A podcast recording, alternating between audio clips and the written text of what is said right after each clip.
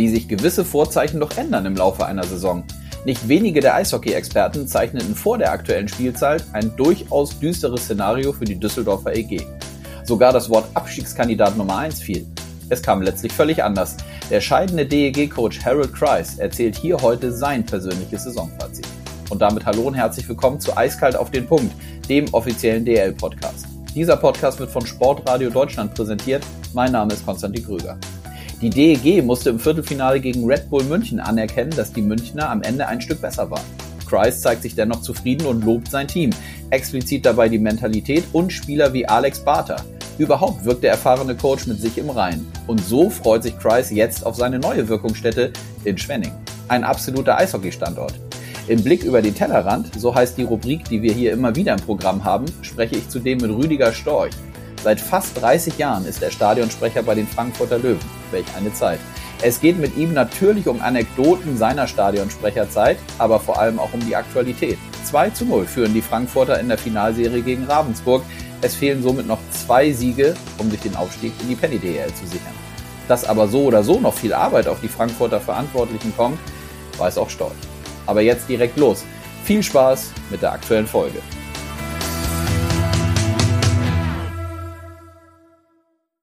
So, der rote Knopf leuchtet, das heißt, wir sind auf Aufnahme. Los geht's. Hallo, Harold Kreis. Ja, hallo, Konstantin. Grüße dich. Wie geht es dir? Ja, gut, gut. Also ich, ich, merke, dass ich mich äh, ein wenig entspanne jetzt äh, nach dem Ausscheiden gegen München. Natürlich haben wir noch ein paar Aufgaben vor uns, äh, Gespräche mit Spielern, ähm, Saisonabschluss und so weiter. Aber, aber dieser Druck und diese Anspannung, die lässt allmählich nach. Mhm. Ja, äh, gutes Thema gleich zum Start. Ist das, du kennst das ja nun seit mehreren Jahren, das ist nicht neu für dich, dass so, ein, so eine Spannung dann nach so einer Saison oder nach so einer Playoff-Serie dann abnimmt. Äh, wie lange dauert das dann so in Gänze, bis du eigentlich wirklich mal durchschnaufen kannst und sagen kannst, so, jetzt habe ich die vergangene Spielzeit auch bestmöglich, äh, ich sag mal, abgearbeitet oder verarbeitet? Ja, ich, ich denke, das hängt natürlich damit zusammen, ob wir äh, nach dem Ausscheiden sagen können, das war eine Enttäuschung, eine enttäuschende Saison oder eine enttäuschende Playoffs oder das war ein, ein hart umkämpfte Playoffs und, und die bessere Mannschaft hat gewonnen.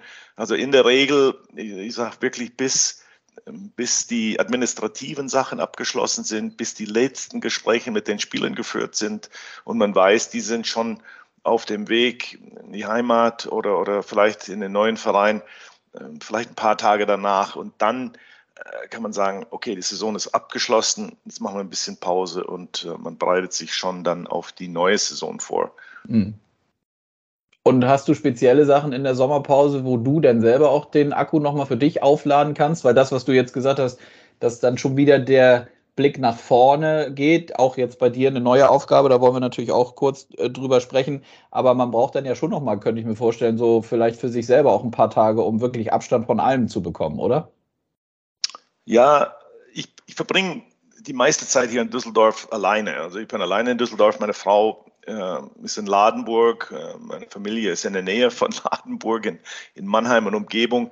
Das mhm. heißt, für mich ist es wichtig, dann nach Ende der Saison äh, wieder dort zurückzukehren, äh, Zeit äh, natürlich mit meiner Frau zu verbringen, Zeit mit meinen Kindern und Enkelkindern zu verbringen. Da merke ich schon über die Saison, dass vieles in ihr Leben geschieht, was, was ich nicht mitbekomme. Und, und das ist mir dann auch sehr wichtig, dort zurückzukehren und, und Zeit mit denen zu verbringen. Also wie gesagt, alleine Urlaub muss ich nicht machen, weil ich habe das fast die ganze Saison. Verstehe, gut. Aber der Urlaub sei dir natürlich schon mal gegönnt, der dann sicherlich noch kommen wird. Ähm, dann lass uns mal einsteigen, vielleicht erstmal so ein bisschen noch mit der Aktualität. Du hast äh, Playoff und Serien eben angesprochen. Ähm, ich finde, korrigiere mich, aber ich glaube, es haben der ein oder andere hat es ja auch äh, so gesehen aus unserer Eishockeyszene eine gute Serie von deiner Mannschaft gegen eine starke Münchner Mannschaft, gegen die ihr letztlich dann ausgeschieden seid, richtig? Ja, also ich sehe das genauso. Wir sehen mhm. das ähm, clubintern auch. Wir waren in jedem Spiel in der Lage, äh, das Spiel zu gewinnen. Wir haben ja eins gewonnen und ähm, ja, die Mannschaft hat wirklich gut gekämpft, jedes Spiel. Wir haben gut Druck gemacht. Wir haben uns nicht versteckt von den Münchnern. Wir sind natürlich, ich finde es immer ein Vorteil, wenn man direkt aus einer Pre-Playoff-Serie kommt und dann gegen eine Mannschaft spielt, die noch nicht in diesem Playoff-Modus ist. Das hat man gleich beim ersten Spiel bemerkt, dass die Münchner noch nicht die Intensität hatten, wie sie das äh, beim zweiten, dritten oder vierten Spiel hatten. Und das konnten wir schon zu, zu, unserem Vorteil nutzen, um eben unser Stempel in diese Serie aufzudrücken. Und äh, das haben wir über alle Spiele durchgezogen. Äh, also läuferisch sehr gut. Äh, wir haben, äh, glaube ich, defensiv manchmal zu viel Zeit in der Defensivzone verbracht, aber auch defensiv gut gespielt und insgesamt eine, für mich eine sehr starke äh, Playoff-Serie bestritten. Mhm. Und vorher auch schon, das habe ich dir eben auch schon gesagt, bevor wir auf Aufnahme waren. Das fand ich, fand ich persönlich beeindruckend. Ich habe mir das auch live ansehen können. Das dritte Spiel in Nürnberg. Du, du hast die Pre-Playoff, die erste Playoff-Runde angesprochen. Das war das entscheidende Spiel, Spiel 3. Ihr hattet am Tag vorher zu Hause die Möglichkeit, die Serie zuzumachen, aber dann noch trotz Führung verloren. Ähm, und habe dann in Nürnberg, wie gesagt, wie ich finde, verdient, völlig, äh, völlig verdient gewonnen. Worauf ich hinaus will, gab es für, aus deiner Sicht, gab es eine spezielle Zeit in der Saison, wo du gemerkt hast, okay, hier ist mit meiner Mannschaft äh, in, in, in diesem Bereich auch solche Spiele zu gewinnen, das ist mit meinem Team möglich? Ja, ich fand, ich fand der Rückgrat der Mannschaft über die ganze Saison hinweg war, dass die immer bis zur 60. Minute gekämpft haben. Die haben unabhängig vom Ergebnis immer bis zum Schluss gekämpft. Wir haben das auch thematisiert und gesagt haben, das ist das ist ein Bestandteil dieses, äh, unserer Mannschaft. Das ist auch eine, eine Identität, die wir haben. Und ähm, ich, ich, wir haben das immer wiederholt, Coaching-Staff. Und ich glaube, die, die Spieler haben das verinnerlicht.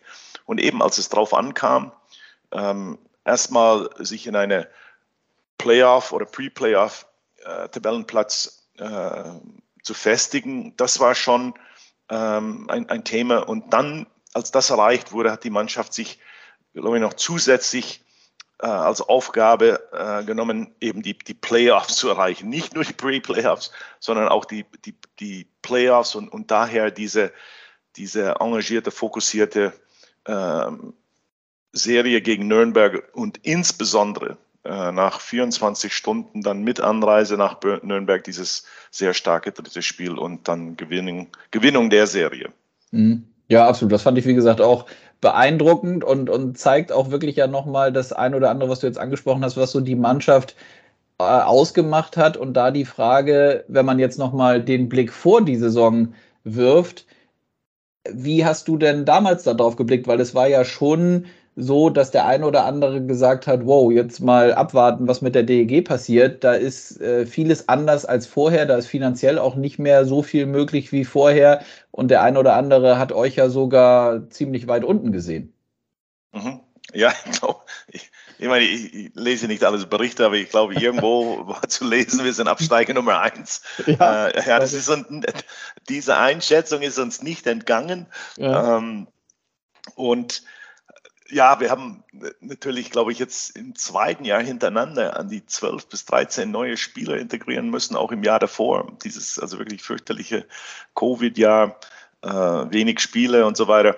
Äh, auch in dieser Saison, aber nochmals, Nicky Mont hat einen fantastischen Job gemacht in der Auswahl der Spieler. Die waren charakterlich alle sehr stark. Und wenn das schon mal stimmt, dann, dann sind die selber bestrebt, so einen, einen gewissen Teamgeist, eine gewisse Team-Spirit auch die Annahme ihrer Rollen äh, anzunehmen und, und aufzubauen. Und das war ein kontinuierlicher Prozess. Und wir haben das nie thematisiert, dass andere uns als erste Absteiger sehen, sondern dass wir einfach unsere Leistung bringen, dass wir unsere eben Spielweise äh, festigen wollen und das von Spiel zu Spiel durch die Saison ziehen und, und, und schauen, wo es hingeht. Wir wissen, dass vieles passiert in einer Saison, Höhen, Tiefen, Verletzungen, Erkrankungen, äh, Kinder werden geboren und so weiter und so weiter. Also da hat die Mannschaft kontinuierlich ähm, auf dieses Ziel äh, hingearbeitet, Playoffs. Mhm. Ja, und mit dir dann ja äh, an der Seite ein sehr erfahrener und sehr ruhiger äh, Coach dann natürlich auch in der Verantwortung.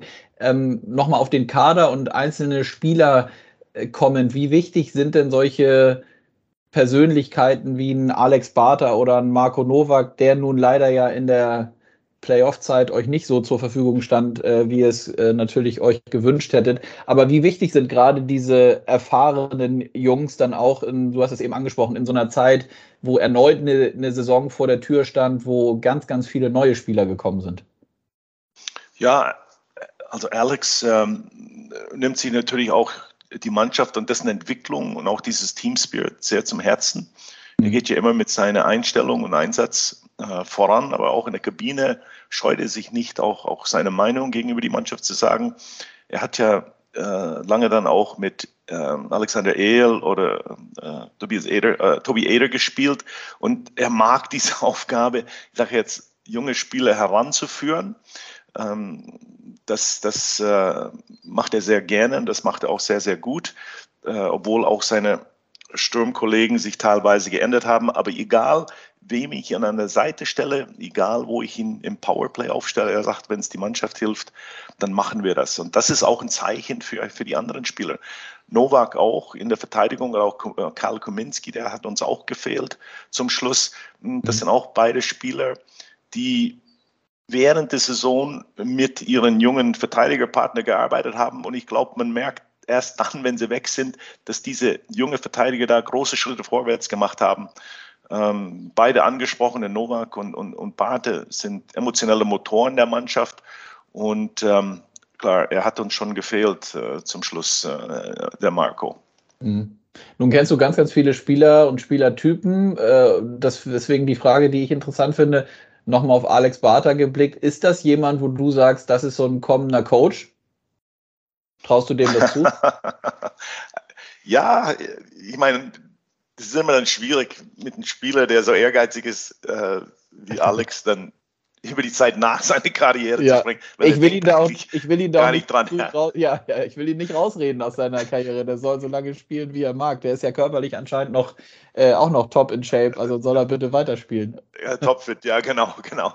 Aber so wie ich das herausgehört habe, äh, wenn er mal äh, in der Verlegenheit kommt zu sagen, okay, das, das war es jetzt mit meiner Eishockey-Spielerzeit.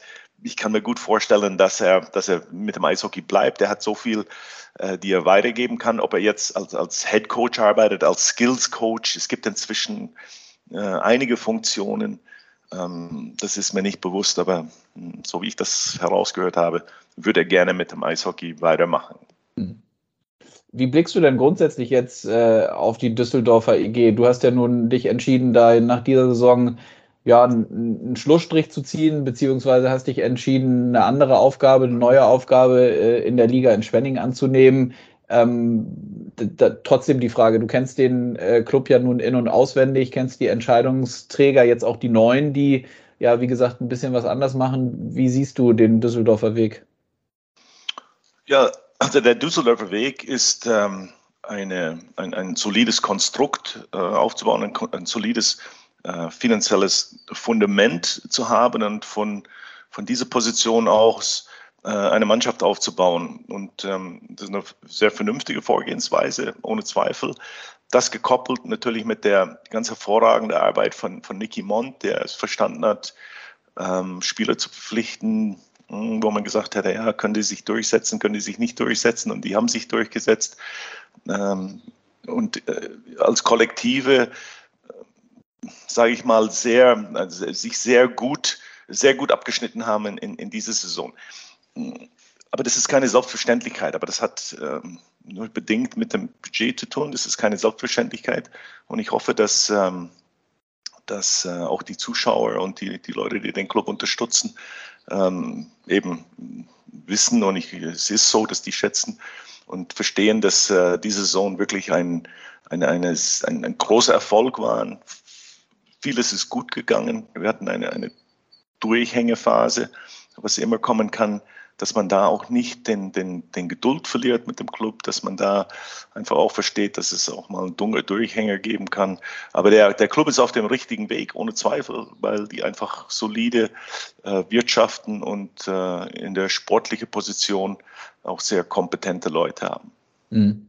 War das für dich eigentlich jemals ein Thema? Du, ich meine, die werden ja auch, äh, die Entscheidungsträger werden ja auch mit dir natürlich, also nicht nur mit Niki äh, als sportlich Verantwortlicher, sondern mit dir als Head Coach natürlich auch über solche Themen sprechen. Also sprich, was ist möglich, was ist nicht möglich. Man muss hier von der Ausrichtung ein bisschen was anders machen als, äh, als vielleicht früher. War das für dich immer, immer zu allen Zeitpunkten klar, dass du den Weg so mitgehen möchtest? Oder gab es auch Momente, wo du sagst, hey, ich kann das zwar auf der einen Seite verstehen, aber eigentlich möchte ich was anderes? Ja, ich meine, für einen Coach ist das kein Wunschkonzert. Ja. Aber äh, natürlich habe ich dann schon ähm, gewisse Bedenken oder äh, ich sage jetzt mal Aufmerksamkeit mh, hm, die Frage gestellt, es ist schon bewusst, dass es jetzt Abstieg gibt. Es ist schon bewusst, dass und, und wir haben gewisse Sachen thematisiert.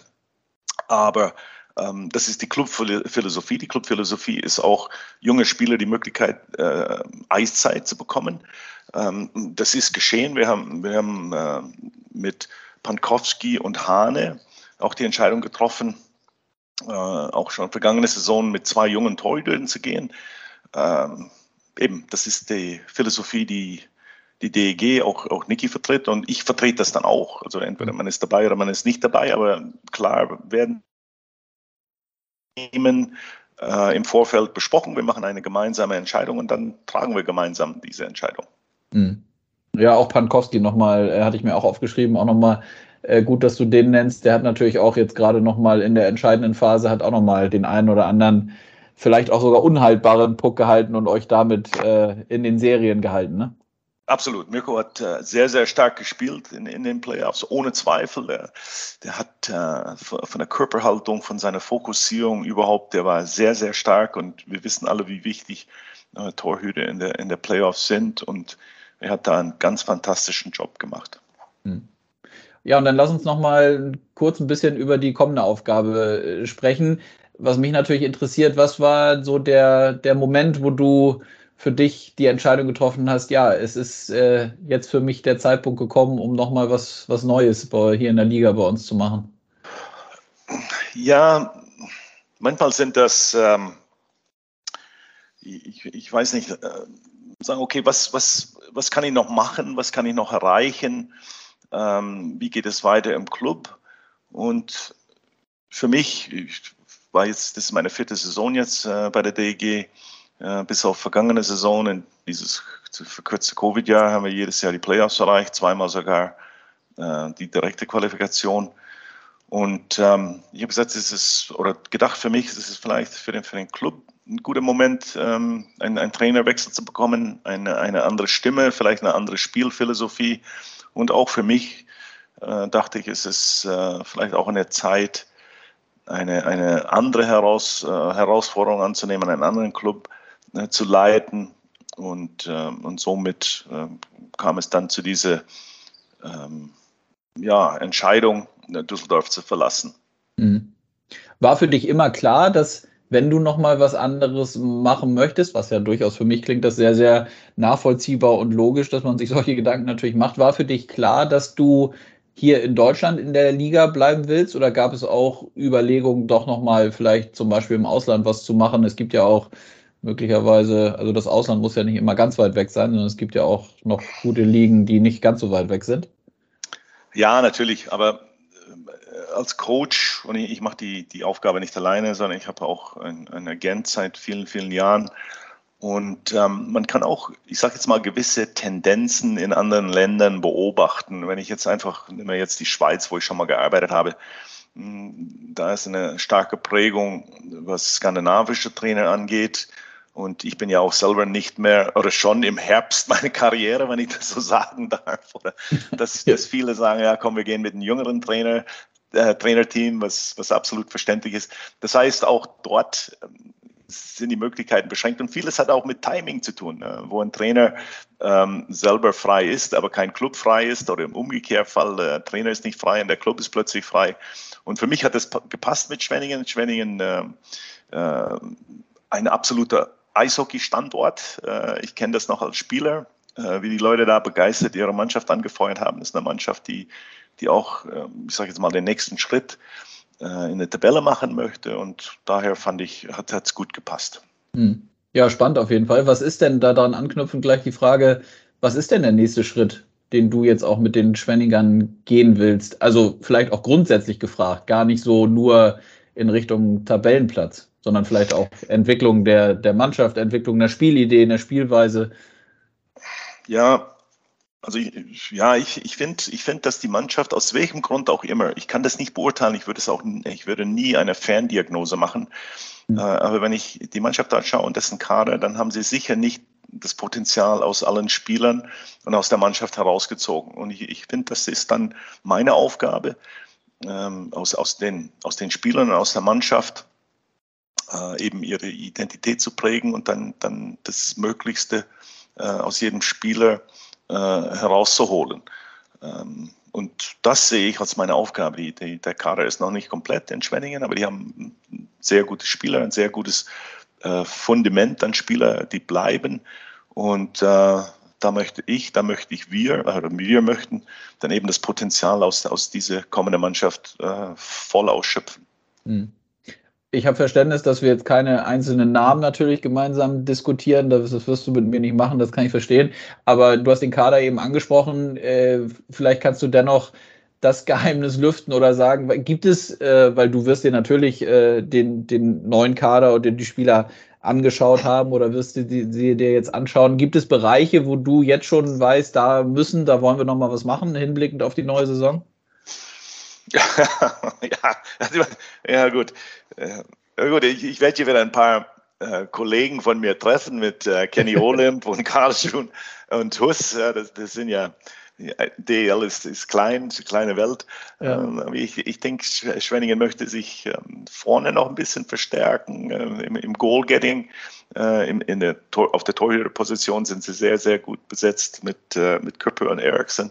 Mhm. Äh, ja, also ich, ich, ich finde auch, dass auch in der Verteidigung, man kann nie stark genug in der Verteidigung sein, wenn ich, wenn ich jetzt die Mannschaften, die im Finale stehen, anschauen von der Verteidigung, die sind immer sehr stabil, sehr stark. Ich, ich finde, das ist auch eine, eine sehr wichtige äh, äh, Bestandteil der Mannschaft. Und ähm, ja, das sind so ein paar Bereiche, paar mehr Tore vorne, ein paar weniger Tore hinten und dann sind wir schon auf dem richtigen Weg. Ja, klingt so einfach. Ich bin gespannt, wie das ja. wie es dann sein wird. Ich weiß. Abschließend noch die Frage, die äh, ich auch spannend finde, weil du eben die Liga äh, aus dem FF kennst und natürlich auch alle anderen Teams. Erstmal grundsätzlich, wie hat dir so jetzt die, die Hauptrundenzeit äh, eishockeytechnisch bei uns in der Liga gefallen? Ist dir irgendwas besonders aufgefallen? Ähm, oder war das eigentlich eine, eine Saison, wie, wie man sich sie so vorher vielleicht auch vorstellt? Also auch was das Spielerische angeht. Also, also ich finde die Liga, ich, die Liga ist unheimlich stark. Also DL in manchen Ländern hat, wird unterschätzt. Ähm, so ein bisschen herabschauen vielleicht auf die Liga, weiß auch nicht warum. Ich finde die mhm. Liga sehr stark. Ich finde mhm. die sehr ausgeglichen und wenn ich äh, mit dem einen oder anderen Trainerkollege äh, spreche, wie er die Liga einschätzt, weil die kennen auch ausländische Ligen, die sagen auch, dass das gehört zu einer der Top-Ligen. Ähm, äh, Skandinavien, okay, gut, mit Nordamerika, NHL kann man uns überhaupt nicht vergleichen, das ist ganz selbstverständlich. Ja. Äh, aber auch gegenüber Skan Skandinavien oder, oder Schweiz, die Liga ist sehr, sehr gut. Wir spielen technisch gutes Eishockey, wir können Schlittschuh laufen, wir spielen auch physisches Eishockey, äh, haben, haben viele Reisen, es ist sehr anspruchsvoll für die Spieler, taktisch äh, ist es ganz hervorragend. Also die DEL braucht sich äh, von keiner Liga in Europa äh, zu verstecken, überhaupt nicht. Mhm. Interessant. Äh, Gibt es dafür für dich eine Erklärung, dass der, dass man vielleicht, dass der ein oder andere von außen denkt, so ja, da in Deutschland wird vielleicht nicht ganz so gut gespielt wie in diesen von dir besagten Ligen eben? Ja, es fängt, glaube ich, schon damit an, dass ähm, das DEB große Anstrengungen gemacht hat in der, in der Ausbildung der jungen Spieler, ohne Zweifel. Ähm, auch diese U23-Regel. Ich, ich, bin nicht immer mit allem einverstanden, aber trotzdem, die Jungs bekommen eine Chance in jungen Jahren ähm, auf hohem Niveau. Und es geht nicht nur ums Spielen, sondern auch um das Umfeld. Das heißt, die Betreuung von Fitnesstrainer, überhaupt die Professionalität in den Ligen, das ist auch sehr, sehr wichtig, dass die Spieler nicht nur das Eishockey kennenlernen, sondern auch ähm, die Verantwortung, die damit umgeht. Äh, und, und das haben die mit Sicherheit in den DEL-Clubs, äh, woanders auch, aber ganz ausgeprägt bei der DEL. Mhm. Ähm, das spielt eine Rolle. Ähm, ich, ich finde, ähm, die Ausländer, die wir haben, äh, sind sehr, sehr gut und äh, die Spieler sind auch, auch gut gecoacht. Also die Trainer in der Liga sind auch ähm, ganz hervorragende äh, Trainer. Das, mhm. das, das sind alles Faktoren, die einfach das Niveau der Liga über viele Jahre jetzt angehoben hat und auf hohem Niveau hält. Mhm. Ja, und dann abschließende Frage, hohes Niveau, gutes Stichwort. Nun sind wir, wir sprechen jetzt am Mittwochvormittag, der Podcast kommt am Donnerstagmittag. Da ist dann schon die, sind die ersten beiden Halbfinalspiele gespielt. Ähm, gibt es aus deiner Tendenz äh, bei den vier verbleibenden Mannschaften, gibt es irgendwie wirklich so einen klaren Favoriten? ich nein, also ich kann das wirklich nicht sagen. Ja, ich, ich meine, man sagt auch, Past Performance ist keine Garantie für Future Performance. Äh, München war für mich, vor die Playoffs losgingen, in, Top-Top-Form. Die sind immer noch in Top-Top-Form. Ich glaube, die haben auch wieder zu ihrer alten Spielweise hm, gegen uns gefunden. Aber Wolfsburg hat jetzt auch alles, äh, alle Register ziehen müssen, um, um, um äh, Bremerhaven zu besiegen. Äh, Mannheim ist, ist auch aus ihrer, äh, wie soll ich das sagen, ihre ja, etwas unglückliche Situation hinaus äh, volle Selbstvertrauen gegen Straubing und jetzt gegen Berlin sowieso als, äh, als Primus in der Liga. Das sind zwei unglaublich gute Begegnungen. Da bin ich gespannt, äh, wer sich da durchsetzt. Hm. Ja, ich auch und alle Eishockey-Fans natürlich auch. Äh, so soll es dann letztlich auch sein in einer starken Liga, wie du angesprochen hast. Ähm, Harry, ich danke dir recht herzlich. Das hat mir viel Spaß gebracht, ähm, mit dir zu sprechen. Und freue mich, das kann ich schon auf jeden Fall mal ankündigen, äh, dass ich mich wieder bei Zeiten melde, wenn du die erste Zeit in Schwenning äh, mit deinem neuen Team da verbracht hast, dann können wir gerne nochmal sprechen, wenn du möchtest. Konstantin, vielen Dank, hat mir auch sehr viel Spaß gemacht. Merci. Danke dir, mach's gut. Ciao, ciao. Ciao. Eiskalt auf den Punkt. Der Blick über den Tellerrand. So, wir werfen den Blick über den Tellerrand, so heißt diese Rubrik, was wir immer gerne tun und gerade in dieser Zeit äh, lohnt es sich und ich sage guten Tag, Rüdiger Storch. Ja, hallo. Ich grüße Sie. Guten Morgen. Wie geht's Ihnen? Guten Morgen. Ja, in Erwartung des dritten Finalspiels sehr, sehr gut. Ja, genau. Wir müssen einmal den Hörerinnen und Hörern sagen, es ist jetzt Mittwochmorgen. Der Podcast kommt immer donnerstags um die Mittagszeit. Äh, Sie sprechen es an, heute Abend ist das dritte Spiel in der Finalserie der Frankfurter Löwen. Ihre Mannschaft, ähm, wo Sie als Stadionsprecher seit mehreren ja, Jahren, wollen wir gleich ein bisschen drüber sprechen, äh, wie das dazu kam, aktiv sind in der Serie 2 zu 0. Es fehlen also noch zwei Siege. Ähm, in der DEL 2 wird Best of Seven gespielt, im Gegensatz äh, zur Penny DEL. Bei uns ist ja Best of Five in den Playoffs. Ähm, wie ist denn so die aktuelle Gemütslage rund um die Löwen in Frankfurt? Ja, aufgrund ähm, des äh, bisherigen ähm, Verlaufs der Playoffs, wir haben ja die ersten beiden Runden ähm, gesweept, also mit 4-0 Siegen ähm, gewonnen gegen Freiburg und gegen Heilbronn. Ja. Ähm, das war natürlich eine äh, Basis, wobei das natürlich ähm, erwartet war von, von, der, von der Tabellenkonstellation. Die Löwen sind ja ähm, am letzten Spieltag Hauptrunden Erster geworden und äh, Freiburg und Heilbronn waren Neunter und Siebter, sodass man dort äh, vielleicht nicht in dieser Klarheit, aber äh, zumindest erwartet hat, dass man diese zwei Runden schafft. Ganz anders ist ja die Finalrunde jetzt gegen Ravensburg, die ja auch eine überragende Saison gespielt haben und vor allen Dingen uns in allen vier Spielen ähm, der Hauptrunde geschlagen haben. Von daher ist der Respekt natürlich ähm, auch dementsprechend. Hm. Ja, dennoch 2-0 für, für die Frankfurter. Das erste Spiel, was ja auch zu Hause stattgefunden hat, war äh, sehr glatt, wenn ich das richtig noch im Kopf habe. Die zweite Partie war ein bisschen umkämpfter. Also es wird äh, sicherlich spannend bleiben. Wie gesagt, heute Abend geht es weiter. Ähm, was würde das, bevor wir auf Ihre Tätigkeit kommen und wie es vielleicht äh, dazu kam, dass Sie Stadionsprecher äh, in Frankfurt sind, was würde das denn bedeuten für den Club, wenn es wirklich so kommen sollte, dass der, der sportliche Aufstieg in die Penny DL gelingt? Also in der Tat ist es natürlich noch ein, noch ein weiter Weg äh, bis dahin, vor allen Dingen nach der Erfahrung des, der Finalrunde von der letzten Saison sind alle, sowohl unsere Zuschauer und natürlich auch äh, wir bei den, bei den Löwen, ähm, natürlich besonders vorsichtig und wissen um die Gefahr, dass eine 2-0-Führung, die ja letztes Jahr Kassel auch gehabt hat in den Finals gegen Bietigheim und dann äh, verspielt hat und dann äh, Bietigheim aufgestiegen ist, dass es noch ein weiter Weg ist und dass wir da ähm, wirklich Schritt für Schritt denken müssen. Das ist immer der erste Punkt. Würde uns das aber, um Ihre Frage zu beantworten, würde es uns gelingen, die ähm, Meisterschaft zu holen und damit das Aufstiegsrecht ähm, zu erwerben, wäre das natürlich nach zwölf Jahren, es ist ja jetzt fast exakt, ähm, bis auf einen Monat genau, zwölf Jahre her, äh, das Ende der Frankfurt Lions, das wir erlebt haben und wir dann äh, nach zwölf Jahren wieder zu, die Möglichkeit hätten, wieder zurückzukehren in die DEL. Wobei man da auch immer noch berücksichtigen muss, dass dort ja auch erst noch die ähm, Lizenzauflagen erfüllt werden müssen. Mhm.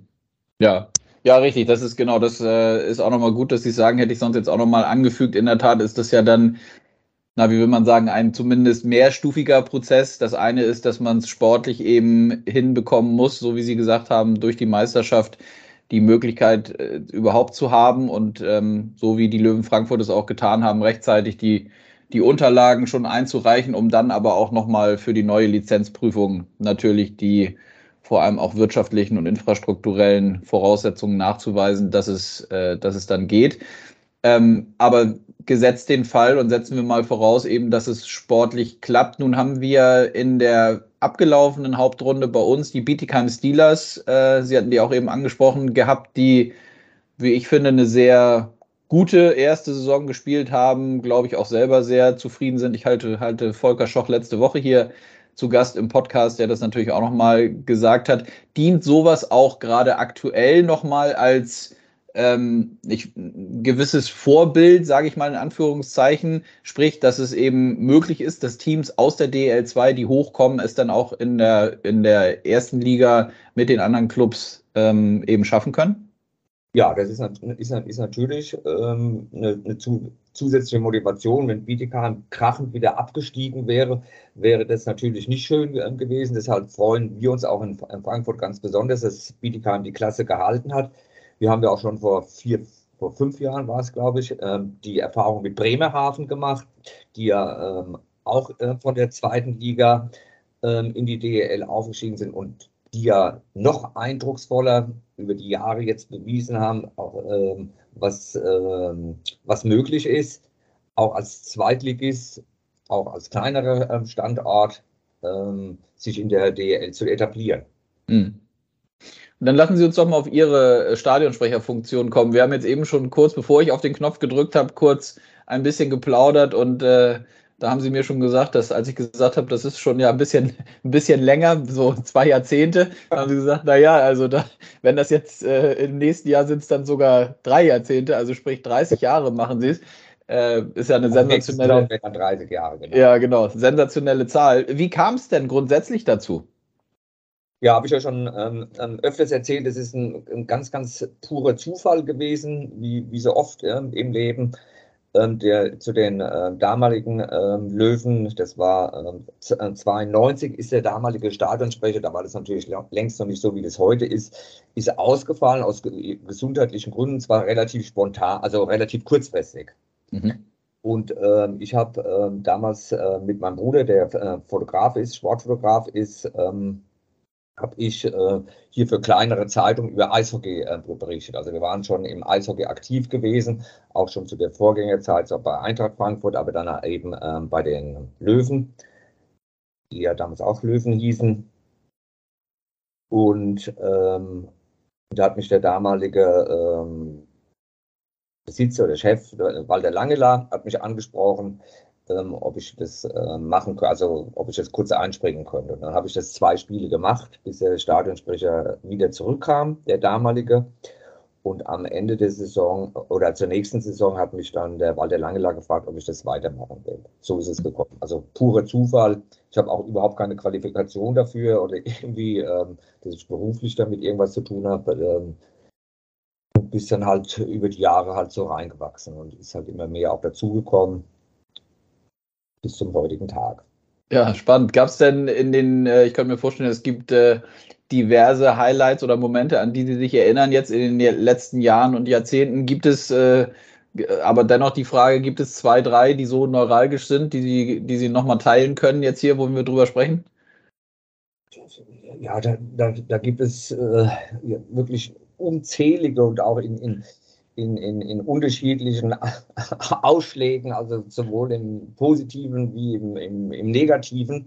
Mhm. Und es äh, na, natürlich ein, ein, ein, ein riesengroßes äh, Highlight war natürlich, äh, wie wir 2004 als äh, Frankfurt Lions damals äh, Meister geworden sind, nachdem im, wir im Jahr davor ähm, eigentlich ähm, regulär abgestiegen wären und nur die ähm, Klasse halten konnten, weil Schwenning damals zurückgezogen hat und dann im Jahr drauf dann Meister zu werden was für alle eine Riesensensation war. Da war schon das Erreichen der Playoffs eine Riesensensation. Dann wirst du Meister. Das ist, das ist natürlich wirklich ein, ähm, im positiven Sinne ein, eine Geschichte, die man ähm, nicht, nicht mehr vergisst. Mhm. Und genauso ist es natürlich für uns heute, nachdem wir dann, also die, oder eine bittere Nachricht ist ja dann, wie wir vor zwölf Jahren dann ähm, auch relativ völlig unerwartet und das ähm, das ganze Umfeld kalt erwischt hat, ähm, den, den, Insolvenzantrag stellen musste und damit äh, wieder in der untersten Liga anfangen musste, äh, war natürlich ein ganz, ganz bitterer, negativer Moment, weil man ja auch über mehrere Monate gar nicht wusste, wie und ob es weitergeht. Und dann ist es natürlich jetzt ähm, für uns alle, die da vor zwölf Jahren gestartet äh, sind, mit dem mit den Vorstellungen wieder zurückzukehren auf sportlichem Wege in die äh, DEL, ist es für uns schon ein, jetzt gerade das ein, ein ganz, ganz besonderer Moment. Mhm. Wie wichtig ist denn diese, ich weiß in Frankfurt, äh, und Sie wissen das dann viel, viel besser, oder natürlich auch die ganzen Eishockey-Fans rund um die Löwen, wie wichtig ist in dieser gesamten Konstellation, dass es sportlich wieder bergauf gehen soll, auch diese Thematik rund um die neue Arena, die ja immer diskutiert wird. Vielleicht können Sie da auch einmal den Zuhörerinnen und Zuhörern so den aktuellen Stand vielleicht mitteilen. Da ist doch ähm, eine neue Arena geplant, richtig? Ja, aber die neue ähm, Arena geplant ist, kann man sagen, begleitet mich mein gesamtes Stadionsprecherleben. Mhm. Von daher ähm, ist da ähm, überhaupt äh, kein Ende in Sicht und wird wahrscheinlich weiter geplant und geplant. Und ich kann da auch ähm, aktuell nichts Seriöses äh, ankündigen, was passieren sollte. Es ist genauso in der Schwebe wie vor 20 Jahren. Mhm. Okay. Weiter. Was man ähm, generell sagen sollte, diese, was wir eben gesagt haben, den, den sportlichen Aufschwung. Wir haben uns in dieser DL2, also in diesen DL2-Saisons eigentlich sehr, sehr wohl gefühlt. Diese DL2 ist ähm, in, in meinen Augen, und ich kann es ja gut vergleichen, auch damals mit der DL, ist ähm, wirklich ähm, richtig spannend, weil es passt ja jetzt auch in den letzten Jahren, kann man ja ablesen, immer wieder andere wechselnde äh, Meister gegeben hat. Man kann eigentlich nie was voraussagen. Auch in diesem Jahr wieder konnte man gar nichts ähm, voraussagen, wer dann sich dann am Ende durchsetzt oder ins Finale kommt. Natürlich sind Ravensburg und Frankfurt zwei Mannschaften, die da jetzt nicht überraschend im Finale stehen. Aber ähm, es hätte auch ohne weiteres Kassel sein können, Dresden sein können. Ähm, Landshut ist vor der Saison ähm, ganz hoch gehandelt äh, worden. Also es ist super, super ähm, spannend und für uns in, in, Frankfurt dann auch noch mit dem Derby gegen Kassel, das ja schon die Tradition hatte, mit denen wir uns ja schon auch zu DEL-Zeiten regelmäßig äh, gebettelt haben. Und dann zusätzlich noch das äh, Nachbarschaftsduell mit äh, Bad Nauheim. Also es gibt auch einige Zuschauer in Frankfurt, die ähm, weiterhin ähm, in der DEL 2 oben mitspielen würden. Mhm. Und kommt das denn daher, das also klingt für mich relativ logisch und auch erstmal verständlich, kommt dieser Gedankengang denn daher, dass man auch nicht möchte, dass man sich dann vielleicht eine Klasse oben drüber wieder vielleicht auch ja, überhebt, sage ich mal, oder dass man, dass so, so, so ein gewisses, gewisses Gleichgewicht, was man vielleicht jetzt hat in der DL2, dann durch die ein oder andere Thematik, die man dann im Oberhaus äh, machen muss, so ein bisschen in Schieflage gerät? Oder wie glauben Sie das?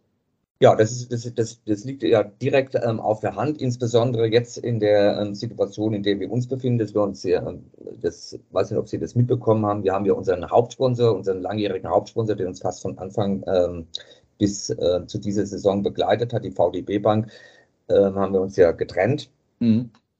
Die auch ähm, einen langfristigen Vertrag hatten äh, und auch einen Vertrag hatten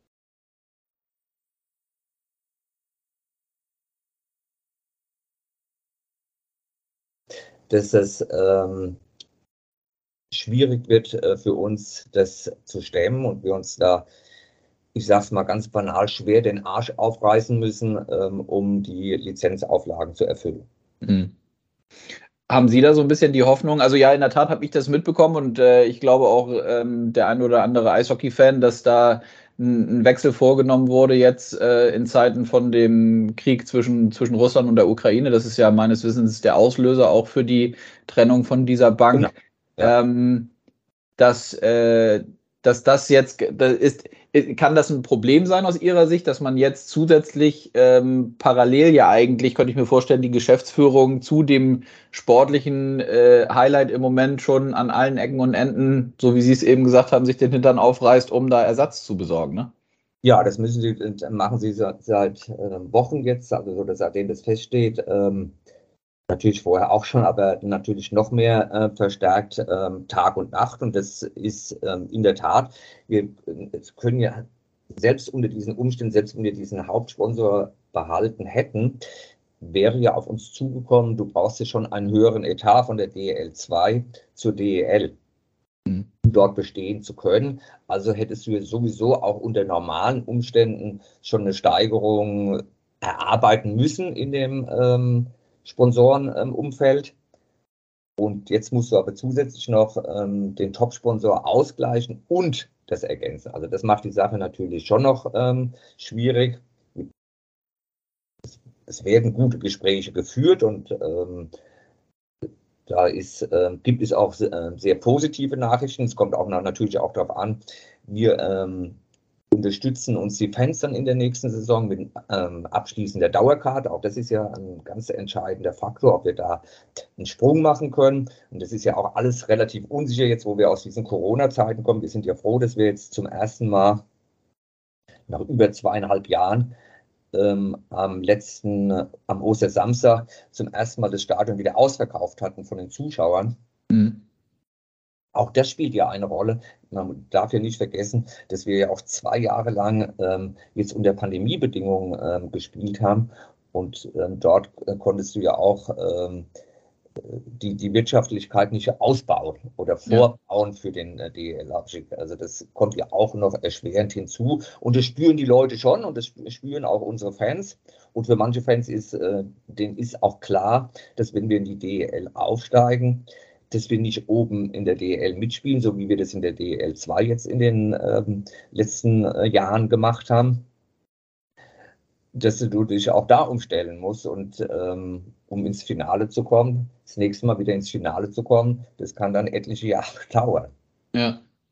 Ja, absolut finanziell, also in der Tat noch ein paar Herausforderungen zu nehmen. Ähm, dennoch nochmal die Frage, da Sie den Club und den Standort und die Fans ja auch jetzt, wie wir besprochen hatten, seit mehreren Jahren bestens kennen. Was würde das bedeuten, dieser Aufstieg für die Region auch in Frankfurt und, und für den Club? Ja, das ist natürlich ist, würde das eine riesige Begeisterung auslösen, dass wir wieder gegen ähm, die Mannschaften ähm, gegen, in der höchsten Klasse spielen können. Das ist ja das sportliche Ziel für alle und dann natürlich auch für unsere Fans dass wir uns wieder ähm, duellieren können äh, mit dem Mannheimer Adlern, wo sich jeder riesig darauf freut, dass wir dort wieder reguläre Spiele haben. Und man kann es eigentlich, ich sage es aus heutiger Sicht, also jetzt heute ähm, am, am, Mittwoch, äh, 20. April, kann man sich das noch gar nicht vorstellen, dass wir, ähm, dass es tatsächlich wieder möglich ist, dass wir gegen äh, Mannheim spielen können. Leider aus, aus meiner Sicht, aus äh, meiner Stadionsprechersicht, äh, leider ohne Udo Scholz. Das wäre für mich natürlich äh, auch nochmal ein ganz tolles ähm, Erlebnis, gegen Mannheim zu spielen und mich wieder mit Udo Scholz zu betteln, wie wir das lange Zeit auf sehr freundschaftlicher Ebene gemacht haben.